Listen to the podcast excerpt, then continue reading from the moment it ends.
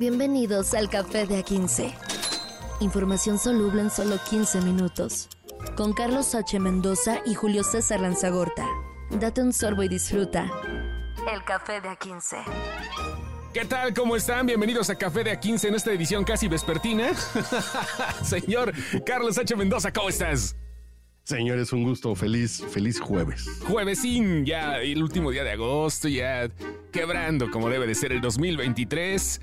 Banderas, bueno, chiles en nogada, banderita, grito, este, calaveritas y ya lo demás es ganancia que lleguemos hasta el final de este ciclo que ha estado bastante extraño, post-pandémico y más preelectoral. No, post-pandémico preelectoral, se oye muy distópico. Es correcto. Y, celebremos el último día del mes del niño con la noticia de que ya hay, ya hay, ya hay candidata para el frente, ya hay. ¿Cuál es el, el, término correcto? ¿Es coordinadora de los esfuerzos? le, le hacen mucho a la mamada. Ya hay candidata del frente del PRIAN y del PRRIAN, ¿no? Porque también es el, PRD. El PRRIAN. Ya está la cargada del PRI que se lanzó con Xochitl Galvez. Y pues sí, obviamente está, no sabemos qué va a pasar el domingo, está en el limbo todavía este asunto, pero las encuestas están dándole la, eh, la cuestión favorita a la aspirante a la presidencia de la República, Xochitl Galvez. Y al parecer la consulta del que se iba a realizar el próximo domingo no se va a realizar. Eh, y a estas alturas del partido, en, jueves en la mañana, no han dicho ni dónde iban a estar los centros de votación. Solamente se, avanzó con la encuesta para ver cómo estaban las preferencias y e iba a durar un día más. Y dijeron, pues ya, ¿para qué? Y dicen, hasta aquí le paramos con la encuesta. Esos son los, resultados al día de hoy. Eh, lleva 15 puntos arriba de... Eh, no, no tanto, porque era 43-58. Sí, no, no es tanto. 57.58 contra 42.42 de Beatriz Paredes. Este, sí, obvio, hay una cargada todavía priista que, que quiere seguir con el, eh, el afán de, de, Beatriz, que no se apareció, ¿verdad? Hasta ahorita no he visto que haya salido a algún lado. No sé si tienes alguna información actualizada, pero no me tocó ver a Beatriz. No, no, no. Ya, ya fue el PRI que, que ante los resultados de la encuesta declinó Beatriz, pero principalmente fue Alito Moreno ayer que dijo, vamos con la unidad, ya decidimos que ya para qué. Sí. Y vamos a darle y el apoyo total a doña Xochil Gálvez. Pues sí, ahí está, ¿no? Ya era algo que se veía venir. Este es la candidata o la, la, aspirante. Güey, pinches términos, no manches, güey. es, la, es la más fuerte por parte de la oposición hasta el momento. Todavía faltan algunas fichas que se tienen que ver, eh, sobre todo con Movimiento Ciudadano, que ahorita, ahorita debe de estar muy, muy padre las negociaciones por ahí, ¿eh? O sea, ya creo que Dante Delgado no es ningún, este, ningún güey. Está, se esperó al momento preciso porque ahorita Movimiento Ciudadano va a ser un muy, muy buen comodín para toda esta decisión. Básicamente Dante Delgado no tiene un pelo de tonto. Claro. Entre otras cosas, ¿verdad? Entre otros tratamientos capilares. Pero ahí vienen, ¿no? Y lo que, lo que falta todavía con Morena también, que, uh, pinche desmadrito.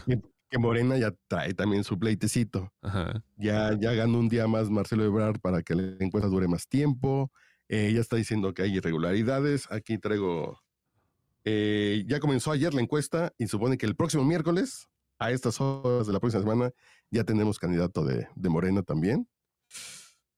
Y, ya nada más nos faltará el, el, acomodo, como la pepena, eh, de ver qué va a agarrar el Movimiento Ciudadano y quién va a ser el enojado y el triste del lado de, del lado de Morena. Sí, hombre. Pues, vaya, ahorita también este lo que está pasando con Marcelo Ebrard, que le, está echándole ganas de distinta forma antes de entrar a grabar este espacio. Estábamos hablando acerca de, los TikToks, ¿no? Cómo se están acercando a públicos diferentes, porque definitivamente esto no es el 2018. Está muy, muy diferente el, panorama eh, de, por todos lados. Y, este, las cosas van de cierta manera favoreciendo un poquito más a Marcelo, pero todavía no sabemos cómo está el amarre, ¿eh? Todavía no. ¿Te acuerdas cuando en, el 2000 Cuauhtémoc Cárdenas no quiso ir a otro rollo? Y no fue Fox y La Bastida. Ajá, Cuauhtémoc no se prestó. Ajá. ¿Te imaginas a Cuauhtémoc Cárdenas haciendo TikToks y que se estuviera compitiendo en estas elecciones? Vaya, también no sé si eso haya sido este, también parte de, pero en la elección anterior, en la del 2012, Andrés Manuel tampoco le quiso contestar a Broso. Ah, claro, claro, eso, también fue un punto importante porque, este, igual, eh, no quiero decir que haya sido decisivo, pero sí fue un granito de arena para las masas en ese momento que estaban encausadas en la televisión para darse cuenta que era, era, más demagogia que otra cosa. Lo que pasó en el 2018 fue una serie de aciertos políticos y de eh, estadismo puro, que no es estadista, pero sí le sirvió. Y, Pero vaya, eran épocas donde ganó el más empático con la gente. Creo que el menos antipático. Ya fue así, ya votamos, ya conocemos a todos los demás. Pues ya nos, ya le toca probar y a qué sabe la nieve de limón. Bueno, pero Fox, Fox un evento, tuvo un, tuvo un este momento muy especial, ¿eh? Fox, todo el mundo lo quería. O sea, también tuvo su momento. Ahí sí, para que veas, fue el que ganó la simpatía de la gente. Yo de mis momentos más, más, como que recuerdo más de México en mi vida, fue el día después de las elecciones de Fox. El 3 de julio. Con López Obrador, sí hay mucha gente que lo odia, entonces como estás, pero con Fox, después de que ganó Fox en el 2000, el lunes 3 de julio fue así de, va a cambiar México. Y esa sensación de esperanza estaba bien padre porque era para todos. Sí, sí, sí, es, efectivamente. Sí, era, era, era una. Pues era un movimiento que todo el mundo esperaba y este. De cierta forma no importaba el partido, pero la simpatía del ranchero guanajuatense se la llevó ya después, del, después de los dos años y empezó a, a desvariar, ¿no? Como hasta ahorita que sigue tuiteando de repente con las patas, pero esa es otra historia. Y viene la cargada para la grande, para la presidencial, pero ¿qué pasa, por ejemplo, en la Ciudad de México? Porque ya comenzaron también acá los dimes y diretes de los de, los que empiezan a picar costillas uno con otro, machín. Yo lo dije hace, hace unos meses que Monreal nada estaba jugando por el reintegro de la, de la jefatura de gobierno de la Ciudad de México. Sí. Y al parecer ya Sandra Cuevas lo destapa. Al parecer está muy raro porque Sandra Cuevas es PRD. Es PRD, PRIAN, pero lo destapa a Monreal y ya, ya me quedó la duda si va a ir Monreal por Morena o si se va a ir por el frente. Pero yo, yo creo que fue lo que negoció. Así yo te apoyo en algunas cosas en el Senado, pero déjame así, no, te reviento la Ciudad de México, como sucedió en el 2021. Sí, pues que todo esto, mira, eh, yo creo que las perspectivas han cambiado y también la sobreinformación, porque hay que estar de acuerdo que existimos una raza que le encanta estar a cada rato refrescando las noticias, no necesariamente de esto, sino de todo, y a veces estamos ya un poquito más saturados de todas estas cosas que acontecen y que antes no se podía por la intensidad del Internet actual. Pero este, las negociaciones han sido básicas desde hace mucho tiempo, nada más que ahora ya no las ocultan tanto ya las hacen a flor de piel, ya las hacen pues, como ahorita, güey. ¿Quién dijera que Sandra Cuevas diría el doctor Ricardo Monreal va a ser el próximo candidato a la jefatura de gobierno por parte de Morena? O sea, y que lo diga la misma eh, alcaldesa de, de, una demarcación de la Ciudad de México. Sí, creo que creo que ya se están empezando a mover las cartas para empezar a ver cómo van a quedar las cosas. A mí ya me queda la duda quién va a ir por el frente para la Ciudad de México. Y ahorita que estamos platicando esto de Monreal, como que de pronto le vi cara a Beatriz Paredes. No sé por qué. Ándale, puede ser, ¿no? También puede ser. O sea, sí, es como premio de consolación. Mira, Betty, no te toca la grande, pero te toca este, una de buen tamaño, ¿no?